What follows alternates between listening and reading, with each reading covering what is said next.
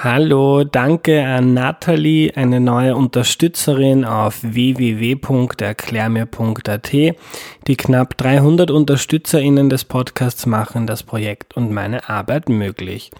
Zu Beginn noch eine kurze Bemerkung. Ich war vor kurzem mit dem Auto unterwegs und habe nebenbei FM4 gehört. Da war dann von der Möglichkeit die Rede, sich ein Lied zu wünschen und das habe ich getan und das wurde dann auch wirklich aus, ähm, ausgewählt und abgespielt und als Wunsch von Andreas erwähnt und das hat mich so gefreut, dass mich das an etwas erinnert hat. Ihr schickt mir ja jede Woche Fragen und Themenvorschläge, von denen ich sehr, sehr viele umsetze und auch wirklich verwende. Aber irgendwie habe ich mit der Zeit großteils aufgehört dazu zu sagen, wenn eine Frage jetzt von einem von euch gekommen ist. Und ich glaube, ich habe mir dabei gedacht, dass das den Fluss vom Podcast ein bisschen stört, ähm, nach meinem FM4-Erlebnis möchte ich das aber jetzt wieder ändern und anfangen und das dazu sagen, was einfach toll ist, wenn ihr mir Vorschläge schickt und weil das auch ein bisschen Ehre sein soll. Und wem das nicht bewusst ist, ihr könnt mir ständig und überall Vorschläge für Folgen, Gäste, Themen oder sonst auch irgendwie Anregungen schicken auf Twitter, WhatsApp, Instagram, per Mail und so weiter. Und bevor es losgeht, noch eine entgeltliche Einschaltung. Eine schöne Tradition von mir ist es, mich am Wochenende in meine Leseecke zu sitzen und Zeitungen und Magazine der Woche zu lesen. Eine echt gute Möglichkeit dafür ist Readly. Das ist eine App, mit der ihr für 9,99 Euro im Monat tausende Zeitungen und Magazine unbegrenzt lesen könnt. Zum Beispiel das Profil, das Time Magazine, National Geographic, den Standard Compact, die Welt am Sonntag und so weiter. Und das Coole ist, dass man auch Zugriff auf alle alten Ausgaben hat. Readly ist jederzeit kündbar und toll ist auch, dass man die App mit der Familie teilen kann. Man kriegt pro Account fünf Profile. Für euch gibt es das Angebot jetzt gratis für zwei Monate zum Testen. Geht auf readly.com slash erklär.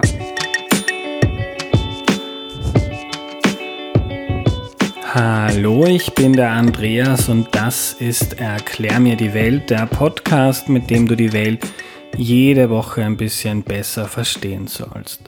Heute geht es um den Kosovo und den erklärt uns Vedran Cihic. Hallo. Hallo, servus. Vedran, du warst schon mal zu Gast, aber für die Leute, die damals nicht zugehört haben, stell dich doch bitte noch einmal kurz vor.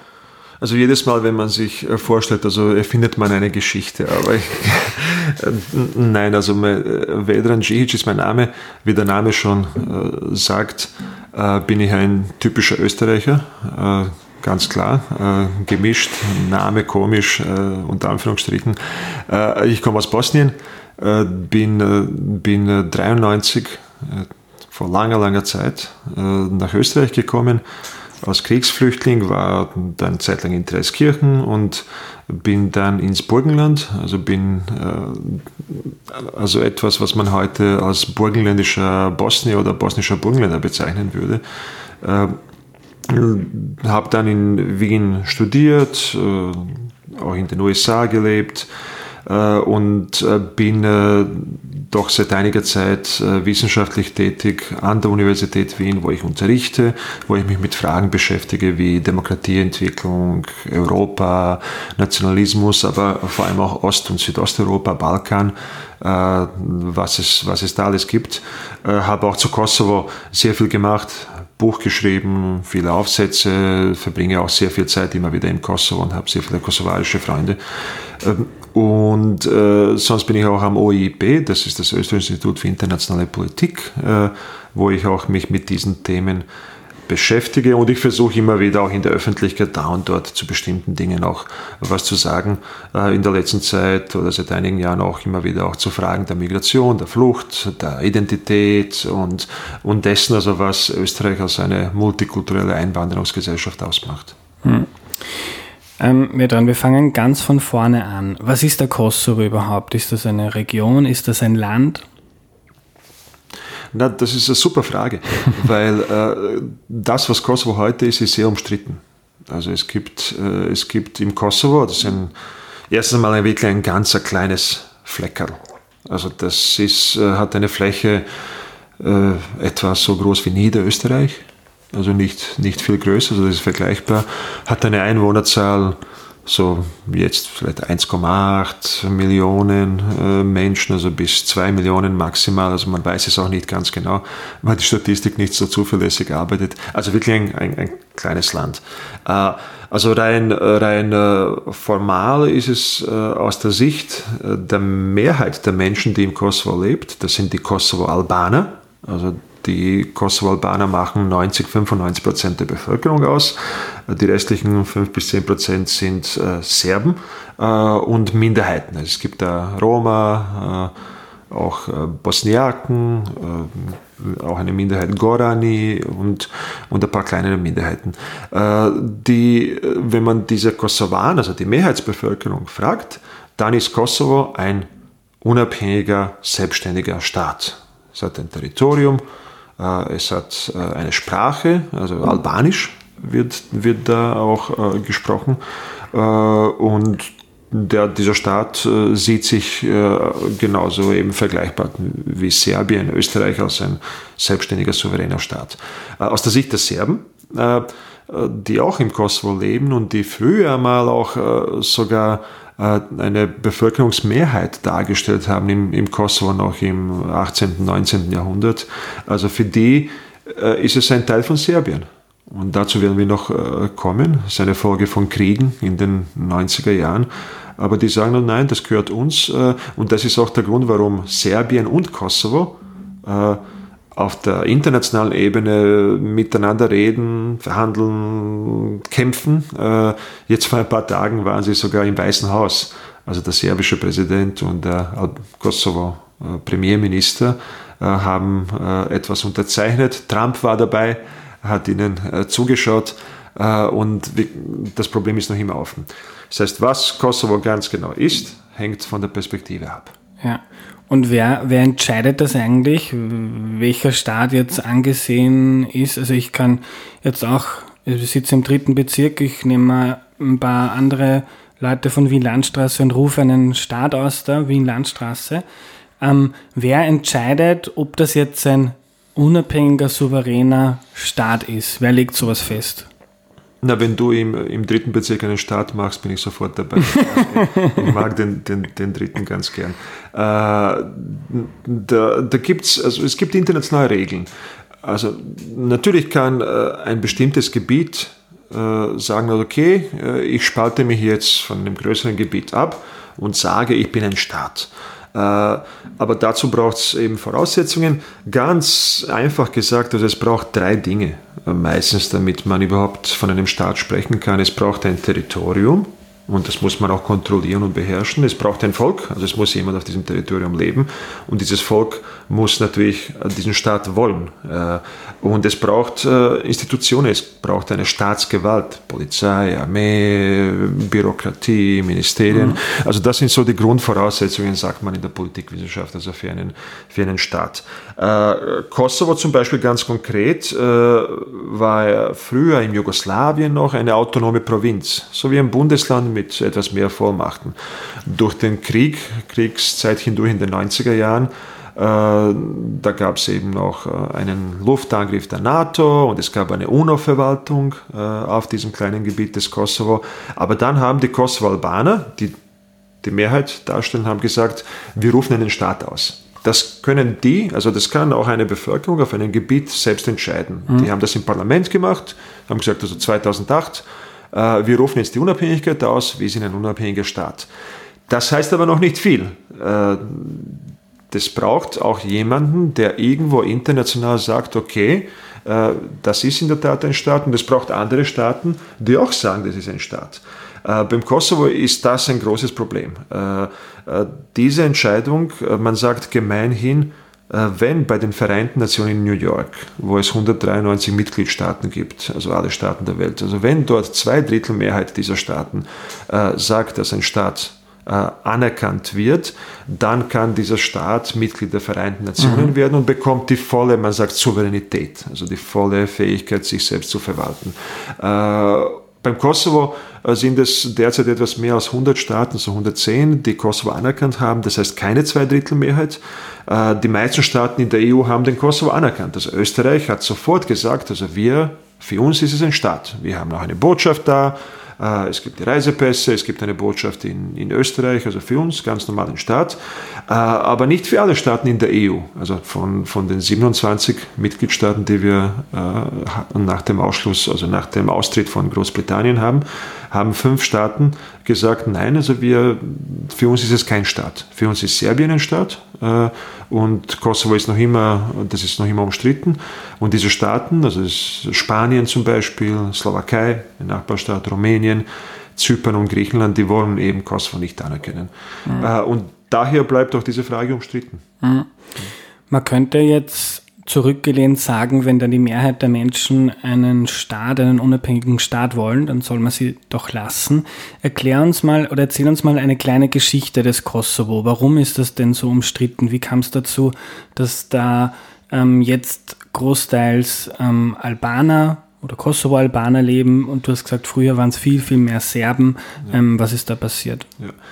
Ich meine, am Balkan ist es so, dass man dass man ständig äh, in der Geschichte herumwühlt. Äh, und es gab sogar einen Spruch, man sagt, das ist der Spruch, äh, der Winston Churchill, dem britischen Premierminister, zugeschrieben wird. Äh, einige sagen, das ist, das ist ein Spruch von Fürst Metternich, äh, dass der Balkan zu viel Geschichte äh, produziert. Das heißt, also, alle haben eigene Versionen der Geschichte. und jede Seite versucht, die Geschichte so zu interpretieren, wie es ihr passt. beim Kosovo ist es so, dass eben dieses Gebiet äh, Im Mittelalter, da gab es einen starken serbischen mittelalterlichen Staat, also es war ein Teil von Serbien. Äh, da haben eben äh, Orthodoxe äh, gewohnt. Äh, es gab dann auch einen, ein wichtiges Ereignis, das, die berühmte und immer wieder zitierte Schlacht am Amselfeld 1389. Weil irgendwann im 14. Jahrhundert ist das Osmanische Reich, sind die, die ehemaligen Osmanen, also haben sich auf den Weg Richtung Europa, Richtung Westen gemacht, kamen auch zweimal bis nach Wien, äh, wissen wir, die erste und die zweite Türkenbelagerung. Äh, und am Balkan gab es ja eine ganze Reihe von Schlachten also wo man, wo die einheimische Bevölkerung damals und diese Königreiche wie eben das serbische Königreich oder auch das bosnische, kroatische gegen die Osmanen gekämpft haben. Äh, und im Kosovo gab es diese große Schlacht 1389, also die Osmanen gewonnen haben und die zum Beispiel in der serbischen Nationalgeschichtsschreibung mythologisiert wird. Also man sagt, der damalige serbische Anführer äh, hat, äh, der umgebracht wurde von den Osmanen, äh, hat die Entscheidung gehabt, ob er das Reich auf dem Himmel oder auf Erden für die Serben, für die Orthodoxen wählt. Und er hat sich für das Reich im Himmel entschieden mhm. und ist auf Erden dann gefallen. Jedenfalls kurz, also dann diese ganze Zeit äh, ab 14. Jahrhundert äh, war Kosovo, also dieses Gebiet, ein Teil des Osmanischen Reiches. Äh, und äh, wie in vielen anderen Gebieten gab es im Osmanischen Reich eben eine Strategie der Islamisierung. Also die einheimische Bevölkerung wurde teilweise gezwungen oder ist teilweise selbst äh, übergetreten zum Islam, weil sie sich Vorteile im, im Alltag erhofft haben. Und Kosovo blieb wirklich die ganze Zeit, also bis ins 19. Jahrhundert blieb Kosovo ein Teil des Osmanischen Reiches. Und äh, als dann die Welt neu geordnet wurde im 19. Jahrhundert beim Berliner Kongress und, und als das Osmanische Reich immer schwächer wurde, hat man diesen Teil äh, dem neuen, äh, damals auch sehr selbstbewussten äh, serbischen äh, Staat äh, zugeordnet. aus historischen Gründen äh, auf diesem Gebiet des Kosovo gab es die serbischen Heiligtümer, die serbischen Kirchen und das wurde ein Teil von, von, von Serbien. Äh, Im 20. Jahrhundert, und das ist das, wo, wo sich vieles verschoben hat, also äh, diese Menschen, die auch zum Islam teilweise konvertiert sind, es gibt Albaner, die auch Katholiken sind, die auch äh, im Kosovo leben, aber die Mehrheit ist islamisch äh, oder muslimisch. Also die äh, im Laufe des 20. Jahrhunderts äh, haben die natürlich immer wieder auch den Wunsch gehabt, also mehr Macht dazu bekommen und das wurde von den Serben immer unterdrückt, also weil die gesagt haben, das gehört uns und das bekommt ihr äh, ganz sicher nicht. Äh, und was aber im Laufe der Zeit sich verschoben hat, und deswegen kommen wir zu diesen Zahlen, dass heute 90 Prozent der Menschen im mhm. Kosovo, äh, Kosovo Albaner sind und nicht Serben, äh, im Laufe der Zeit äh, sind die Geburtenraten zum Beispiel bei den Serben sehr stark hinuntergegangen. Bei den Kosovo-Albanern sind sie in die Höhe geschossen. Also, in den, also im Laufe des 20. Jahrhunderts gab es so fünf bis sechs Kinder pro Frau. Äh, auf der albanischen Seite bei den Serben eben durchschnittlich, äh, so wie im europäischen Durchschnitt. Und es gab auch teilweise eine Abwanderung von vielen Serben Richtung Zentralserbien. Und so hat sich das Verhältnis, das Bevölkerungsverhältnis mhm. schrittweise verschoben und irgendwann, zweite Hälfte des 20. Jahrhunderts, also waren auf einmal die Albaner die Mehrheit. Und die sprachen eine andere Sprache, also Serben sprechen eine slawische Sprache, äh, Serbisch, die Albaner sprechen eine andere Sprache, das ist Albanisch, die verstehen sich auch nicht, also die zwei Sprachen haben nichts miteinander äh, zu tun. Äh, und, und da sind eben ganz unterschiedliche Konflikte entstanden. Also ein zum Beispiel Konflikt, das ist vielleicht wichtig, auch für die Zuhörerinnen und Zuhörer. Äh, Im Zweiten Weltkrieg hat sich äh, Italien, das faschistische Italien, gemeinsam mit Deutschland auch entschieden, äh, die albanischen Siedlungsgebiete, also Albanien, heute ein unabhängiger Staat, und Kosovo und ein paar andere Gebiete zu einem Großalbanien zusammenzuführen. Zu sagen, also wir geben den Albanern das, was sie immer wollten, wir geben ihnen einen großalbanischen Staat. Äh, und das hat den Serben natürlich nicht getaugt. Äh, da Serben aber dann die dominante äh, Siegermacht des Zweiten Weltkriegs waren auf dem Gebiet, haben sie natürlich dann den Kosovo sofort wieder äh, sich einverleibt und, und, und eigentlich im ganzen Zeitraum, also von 1945 in diesem Tito-Jugoslawien, also Tito war der große Herrscher, also bis zum Zerfall des Staates, also waren die Serben die Dominanten und waren immer wieder zu unterschiedlichen Phasen wirklich sehr repressiv in Bezug auf die Albaner und sind mit denen nicht zimperlich umgegangen. Mhm. Und im Zuge der Auflösung Jugoslawiens gab es dann einige Kriege und ich glaube, der jüngste Krieg äh, in Europa war dann der Kosovo-Krieg. Genau, der Staat äh, ist dann zu Beginn der 90er Jahre zerfallen also es war ein kommunistischer Staat, diese kommunistische Partei ist aufgelöst worden. Äh, äh, es kam äh, in einzelnen Teilen, also wie Kroatien oder Slowenien und Bosnien oder Serbien, zu Selbstständigkeitsbestrebungen und auch zu einem starken Aufstieg des Nationalismus. In Serbien kam bereits in den späten 80er Jahren Slobodan Milosevic an die Macht äh, den man kennt aus den Medien. Also der war auch verurteilt also für die Kriegsverbrechen äh, und ist dann auch in Den Haag beim, bei einem Kriegsverbrechertribunal für die Kriegsverbrechen auf dem Gebiet ist er dann gestorben später. Äh, und jedenfalls gab es bei dieser Abfolge von Kriegen, Bosnienkrieg, über den wir auch gesprochen haben in einem der Podcasts zuvor, war der blutigste.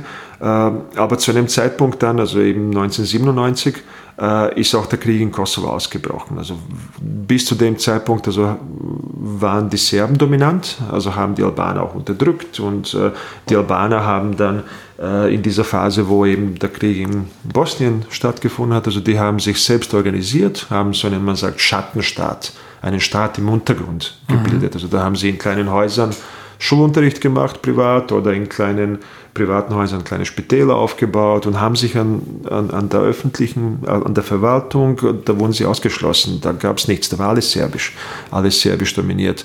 Da gab es auch viele, viele Verbrechen auch an Albanern und vieles mehr. Aber dann haben sie äh, irgendwann gesagt, naja, die einzige Möglichkeit für uns, die wir Mehrheit in diesem Land äh, sind, äh, die einzige Möglichkeit, um international Aufmerksamkeit zu lenken auf unser Problem, ist, dass wir auch die Waffen in die Hand nehmen. Und, und dann ist dann langsam, also so 96, 97, haben sie diesen friedlichen Widerstand gegen Milosevic und Serbien aufgegeben und haben sich für den militärischen Widerstand entschieden. Also sie haben eine äh, Befreiungsarmee äh, unter Anführungsstrichen gegründet, also die hieß äh, UCK, kosovarische Befreiungsarmee, haben sich bewaffnet, haben über die albanische Grenze, also Albanien ist anliegend, äh, haben Waffen hineingeschmuggelt und haben dann so wie die Partisanen oder Guerillakämpfer aus dem Hinterhalt die serbischen Truppen angegriffen, äh, sich zurückgezogen, sich in den Wäldern verschanzt. Äh, und so schrittweise hat dann auch die mächtige serbische Armee und Polizei darauf reagiert, war immer repressiver, hat Albaner dann vertrieben, da gab es auch Tötungen äh, und, und äh, das wurde zu einem offenen Krieg. Äh, und am Höhepunkt dieses Krieges waren fast 900.000, 850.000 Kosovo-Albaner auf der Flucht. Also die Serben haben sie natürlich mit dieser mächtigen Militärmaschinerie äh, vertrieben. Äh, und das war auch dann der Grund für die, für die NATO, also für die USA, für Deutschland, Frankreich, Großbritannien, gegen die Serben militärisch vorzugehen. Und das war dieser berühmte NATO-Krieg. Also der erste Krieg, der, den die NATO überhaupt in der Geschichte geführt hat, äh, in Europa im Jahr 99. Und die Serben mhm. haben den Krieg verloren. Mhm. Und die NATO ist ein Militärbündnis westlicher Staaten. Genau. NATO ist äh, ein Militärbündnis der westlichen Staaten, also stammt noch aus der Zeit des Kalten Krieges, also wo auf der einen Seite die Sowjetunion auch so ein Militärbündnis gehabt hat, also Warschauer Pakt, hat man gesagt, und auf der anderen Seite ein westliches Militärbündnis, das auch heute existiert. Und, und, und die haben natürlich dementsprechend ein starkes militärisches Potenzial. Die Amerikaner sind dahinter, die mhm. ganzen westlichen Staaten sind dahinter, Kanada, also da, da die, das war schon, schon äh, ein mächtiger militärischer Gegner für die serbische Armee. Hm. Das heißt, die NATO ist dann mit Fliegern gekommen, mit Militärfliegern und der Krieg war dann relativ schnell zu Ende, weil das Machtungleichgewicht groß ja. war. Also man hat sich wie bei vielen Kriegen äh, ab dem Beginn der 90er Jahre, es gab ja auch diesen Krieg in, im Irak und in Kuwait, äh, später dann auch in Afghanistan. Man hat sich meistens dann immer auf der Seite des Westens entschieden, mit Luftwaffe, also wirklich mit Kampfbombern äh, vorzugehen, also mit Präzisionswaffen. Also man hat wirklich die Ziele ausgesucht, Brücken zerstört, äh, Militärkonvois angegriffen oder Kasernen. Äh, und das hat man auch im Kosovo gemacht. Das ging relativ schnell. Also zwischen März 1999 und Juni war der Krieg zu Ende. Also Milosevic hat, hat dann die Kapitulation Serbiens unterschreiben müssen. und die NATO hat dann also erst dann kamen die NATO-Soldaten hinein. Also erst als der Krieg zu Ende war, sind etwa 60.000 Soldaten einmarschiert. Also Österreich äh, war später dann auch in einer Kooperation mit der NATO auch dabei und ist bis heute im Kosovo. Heute gibt es noch immer fast 500 Soldaten des österreichischen Bundesheeres im Kosovo, die für die Sicherheit sorgen. Und die NATO und der Westen haben dann gesagt, okay, äh, dieses Gebiet, das wir jetzt da befreit haben, und wo dann die Albaner auch äh, alle zurückgekehrt sind, aus Mazedonien, also diese geflüchteten Albaner. Also die haben äh, dann gesagt, also wir machen daraus also ein Protektorat, also das ist ein Begriff äh, für eine Verwaltung eines Gebiets durch jemanden von außen. Da haben sie 60.000 Soldaten gehabt, da haben sie 40.000 äh, Verwaltungsbeamte gehabt aus der ganzen Welt, da haben sie Polizei gehabt, auch viele Österreicher waren dabei und die haben wirklich im Kosovo von null auf de facto einen Staat aufgebaut. Also haben wirklich äh, das Bildungssystem organisiert, äh, Spitäler, Schulen gebaut, äh, Straßen gebaut. Und das war dann die Grundlage dafür, dass die Kosovo-Albaner später dann 2008 gesagt haben, okay, wir sind jetzt ein unabhängiger Staat und wir wollen nicht mehr von außen verwaltet werden. Das gehört uns. Hm. Also da ist dann das Pendel von der serbischen Dominanz zur kosovarisch-albanischen Unabhängigkeit ähm, geschwungen. Ähm, ist denn dieser Streit, ob, ob der Kosovo jetzt ein unabhängig souveräner Staat ist oder, oder nicht, ist das jetzt so eine diplomatische Spitzfindigkeit und hat sich das Leben dort vor Ort normalisiert? Ist das quasi das Land oder die Region, wie ich immer man es nennen möchte, ist das zur Ruhe gekommen? Mhm. Oder ist das noch etwas, das sich auch im Leben der, im Alltagsleben der Menschen dort spiegelt? Ja, gemischt. Äh, das ist schon ganz, äh, ganz interessant. Also das Ganze ist natürlich nicht zur Ruhe gekommen, weil Serbien weiterhin sagt, also Kosovo ist nicht unabhängig. Also sind zwar die Albaner da, wir haben den Krieg verloren, aber wir haben den Anspruch äh, auf dieses Land, auf dieses Gebiet. Das steht in unserer Verfassung. Also steht bei den Serben in der Verfassung ganz mhm. am Beginn. Kosovo ist ein Bestandteil unseres mhm. Staates. Bei den Kosovo-Albanern, äh, die haben auch eine eigene Verfassung, einen eigenen Staat und die sagen, wir haben mit Serbien nichts zu tun. Wir haben eine eigene Regierung, einen eigenen Präsidenten, Parlament, also wir machen unsere Sachen allein. Aber die haben sich nicht geeinigt. Das heißt, die kämpfen darum. Und was interessant ist, äh, ich habe gesagt, das ist ein kleines Land, also so groß wie Niederösterreich. Das Land ist aber auch geteilt. Äh, es gibt einen großen kosovo-albanisch besiedelten Teil, also im, im Süden. Und ganz oben im Norden, äh, wenn man auf der Mappe schaut, gibt es einen Teil, der ist nur serbisch besiedelt. Also der ist unter der Kontrolle eigentlich der Serben. Da gibt es die serbische Währung, äh, das sind die serbischen mhm. Institutionen, äh, da machen die, die serbischen Bewohner da äh, wenig mit bei dem, was in Pristina geschieht. Sie werden zwar immer wieder gezwungen, da mitzumachen durch, durch den Westen und so, aber da machen sie wenig mit. Und man sagt immer, das ist de facto ein geteiltes Land. Äh, wo die Kosovo-Albaner keine Kontrolle über dieses Gebiet haben. Also das, wenn man sich das vorstellt, also auf einmal hat man in Österreich, keine Ahnung, in Vorarlberg gibt es einen Teil äh, und da hat die österreichische Regierung keinen Zugriff, weil da haben sich die Schweizer jetzt irgendwie verschanzt und, und, und lassen die Österreicher nicht so mhm. äh, hinein.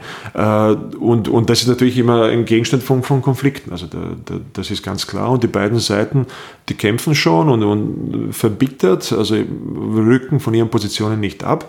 Und was die internationale Staatengemeinschaft, eben die UNO oder auch die Europäische Union versucht, die versuchen zu vermitteln und zu sagen, äh, irgendwie müsst ihr doch miteinander auskommen. Äh, ihr seid Nachbarstaaten, ich habe auch wirtschaftliche Beziehungen. Also es gibt also in, in, den Geschäften in Pristina, das ist die Hauptstadt von Kosovo, äh, gibt es massenweise serbische Produkte zu kaufen, die natürlich die Albaner konsumieren. Also man bewegt sich hin und her. Äh, und die sagen, ihr müsst miteinander auskommen und wir brauchen dann irgendwann am Ende des Weges eine Lösung. Also wir müssen uns entscheiden und letztendlich kann es nur eine Anerkennung des Kosovo durch Serbien sein. Serbien oder einige in Serbien sagen, na ja, aber wenn wir dann so weit sind, hätten wir gern diesen Teil des Kosovo für uns. Also das Territorium da im Norden, wo die Serben wohnen, so mal abspalten.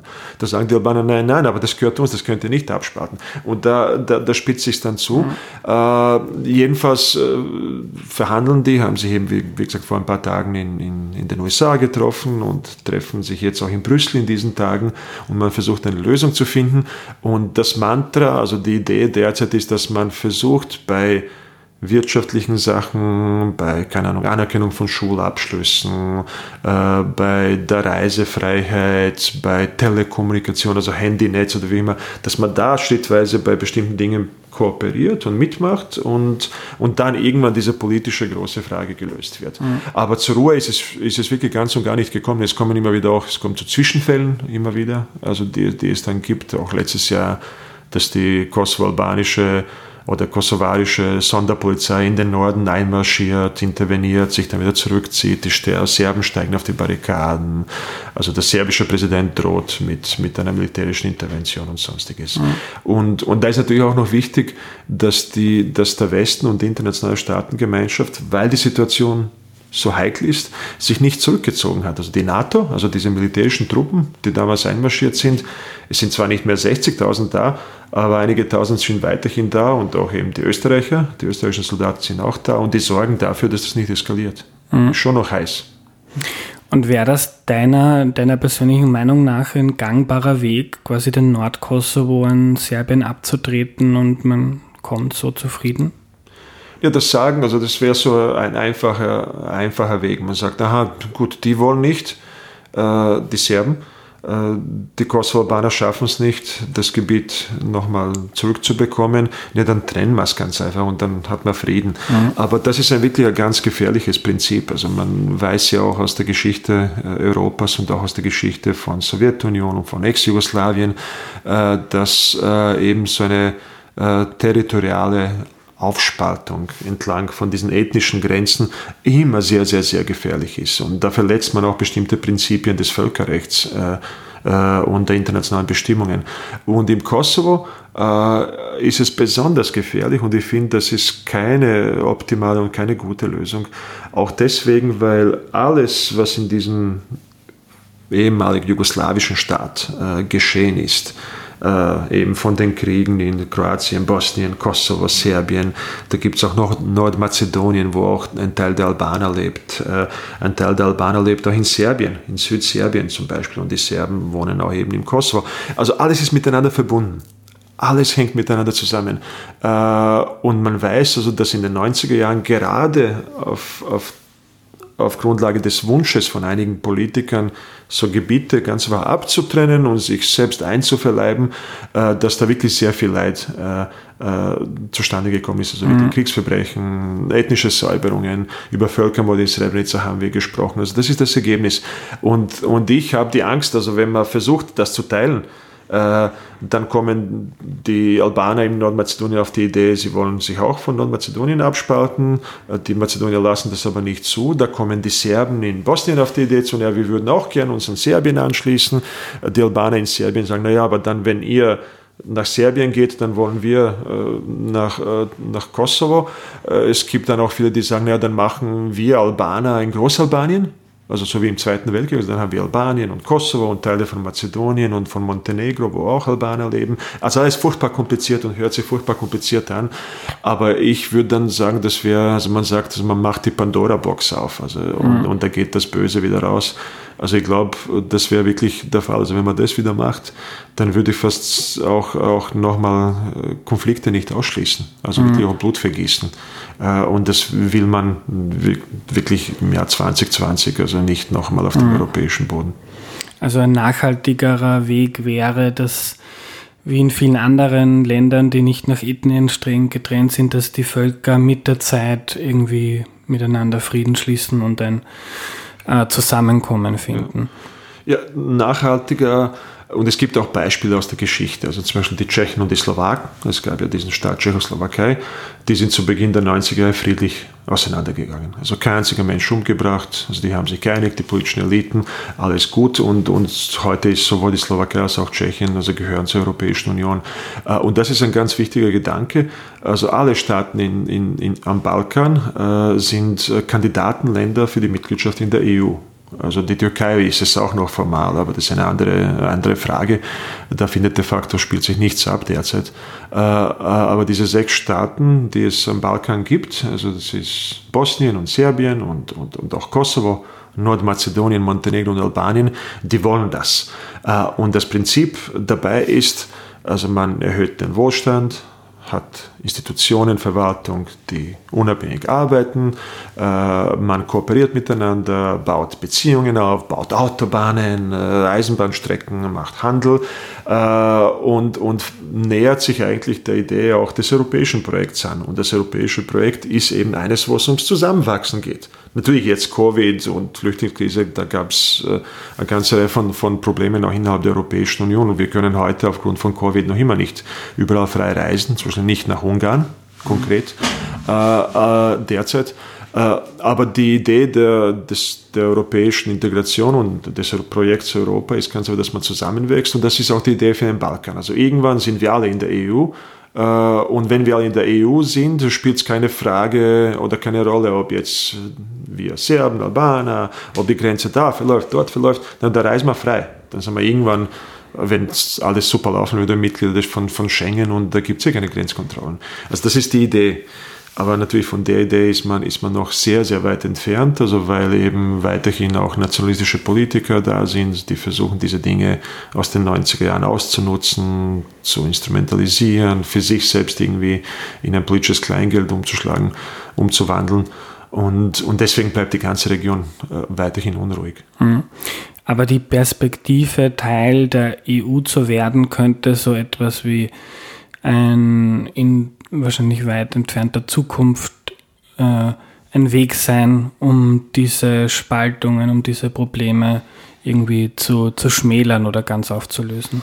Ja klar, das ist so theoretisch. Natürlich, theoretisch ist alles, äh, wünscht man sich vieles. Mhm. Äh, aber in der Theorie ist es so, dass man sagt, ja, man kooperiert und, und, und die EU unterstützt uns dabei und irgendwann sind wir so wie Kroatien, also Kroatien ist auch Mitgliedstaat der EU geworden nach langer Zeit, also wir schließen uns dann der Europäischen Union an, äh, sind ein Teil Europas äh, und genießen alles, was auch die anderen Europäer genießen.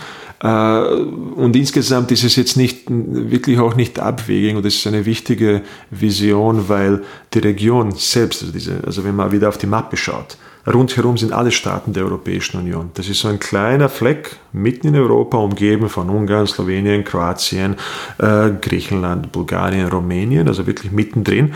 Äh, das hat eine bescheidene Größe, Also das sind vielleicht jetzt insgesamt 15, 16 Millionen Menschen insgesamt und, und allein Rumänien hat mehr als 20 Millionen. Also jetzt ist wirklich von der Dimension äh, überschaubar. Äh, und es ist auch so, dass, dass eben ein Teil dieser Menschen in dieser Region eh schon die Staatsbürgerschaft von einem europäischen Mitgliedsland hat, von Ungarn, von Bulgarien, äh, von die Kroaten in Bosnien haben die Staatsbürgerschaft von Kroatien. Das heißt, die können eh schon reisen. Viele sind auch im Ausland, es gibt eine große Diaspora. De facto ist es eigentlich eh schon integriert. Äh, und, und, und das ist eben dieser, dieser Gedanke, man muss es dann nur irgendwie vollenden äh, oder vollenden wollen.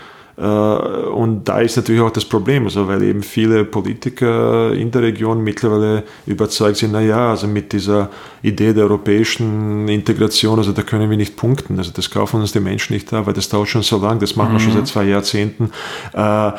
Äh, gleichzeitig ist auch die EU nicht das, was einmal war. Äh, da gibt es viele Konflikte, Krisen, äh, von der Flüchtlings- und Migrationskrise unter Anführungsstrichen und früher diese Griechenland-Krise und die Euro-Krise und, und, und, Brexit und, und jetzt Covid und, und was weiß ich was alles. Äh, das ist jetzt irgendwie auch weniger attraktiv. Mhm. Und was aber natürlich in der EU auch, auch der Fall ist, also viele Staaten sind daran nicht interessiert. Also sie wollen jetzt eben ganz einfach keine Erweiterung. Die Franzosen wollen ganz und gar keine Erweiterung. Die wollen sich vertiefen. Auch die österreichische Bevölkerung will es nicht. Also wenn man die Politik, also Kurz und die Regierung sagt ja, unterstützt auch die Idee, aber die Menschen sagen nein. Also wenn man die Menschen jetzt auf der Straße, auch im dritten, fragt, 100 Menschen, also wollt ihr das Kosovo, Bosnien, Serbien, Albanien Teil der EU sind, sagen 60 bis 70 Prozent nein. Also ganz sicher nicht. Das, das kommt mhm. nicht in Frage. Also das macht schwierig. Und die Gefahr ist, also wenn das alles sehr lange dauert, äh, und diese Konflikte weiterhin vorhanden sind, dann wird es nie was. Äh, und dann ist es natürlich mitten in Europa eine kleine Region, wo immer wieder nicht so schöne Dinge auch passieren. Mhm. Also noch ein langer Weg. Danke für deine Zeit, Vedran. Sehr gerne, danke dir.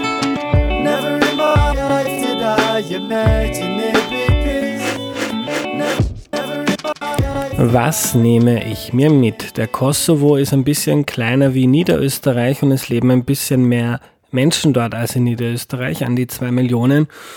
Und ist ziemlich nah an Österreich. Von Wien nach Pristina sind es elf Stunden mit dem Auto. Es sind auch noch österreichische Soldaten im Kosovo.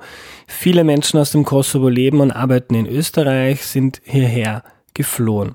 Es gibt also einen engen Konnex zwischen den beiden Ländern. Ich fand die Folge sehr spannend und habe viel gelernt und möchte zum Balkan noch viel mehr machen. Die Region liegt in unmittelbarer Nachbarschaft zu uns und trotzdem weiß ich relativ wenig darüber und ich glaube, damit bin ich nicht der Einzige. Der Kosovo hat eine lange, schwierige Geschichte. Aktuell ist der Kosovo-Krieg, der 1997 begonnen hat und dann 1999 von der NATO beendet wurde. Damals sind 850.000 Menschen geflohen, sagt Vedran. Nach dem Zusammenbruch von Jugoslawien wollten Kosovo-AlbanerInnen einen eigenen Staat, wurden viel unterdrückt von Serbien und haben dafür zu kämpfen begonnen. Sie hatten militärisch aber keine Chance, bis die NATO den Krieg beendete und dort ein Protektorat, also ein von außen verwaltetes Gebiet, schaffte und den Staat quasi von Null aufgebaut hat. Zigtausende Soldatinnen und Verwaltungsbeamte wurden in den Kosovo geschickt, Polizei, ein Bildungssystem wurde organisiert, Spitäler, Schulen und so weiter. 2008 hat der Kosovo dann gesagt, dass er ein unabhängiger Staat ist und wird aber noch nicht von einer Zweidrittelmehrheit der UN-Staaten anerkannt und kann deshalb nicht Mitglied der Vereinigten Nationen werden. Österreich und die meisten EU-Länder erkennen den Kosovo aber sehr wohl als Staat an. Wenn euch die heutige Folge gefallen hat, hört mal in die Folge 131 rein, da hat Vedran das Massaker von Srebrenica erklärt. Am Ende noch eine doppelte Empfehlung. Ich höre seit kurzem den FM4 Film Podcast und mag ihn sehr. Kluge Leute, die fasziniert vom Medium sind, reden über Filme. Und dort wurde gerade der Film Deliverance besprochen. Auf Deutsch heißt er Beim Sterben ist jeder der Erste. 1972 gedreht brechen vier Städter zu einem Kanutrip auf, der nicht ganz gut ausgeht. Echt toller Film. Das war's für heute. Wenn ihr Erklär mir die Welt gut und wichtig findet, unterstützt den Podcast bitte auf www.erklärmir.at. Danke fürs Zuhören und bis zum nächsten Mal. Euer Andreas.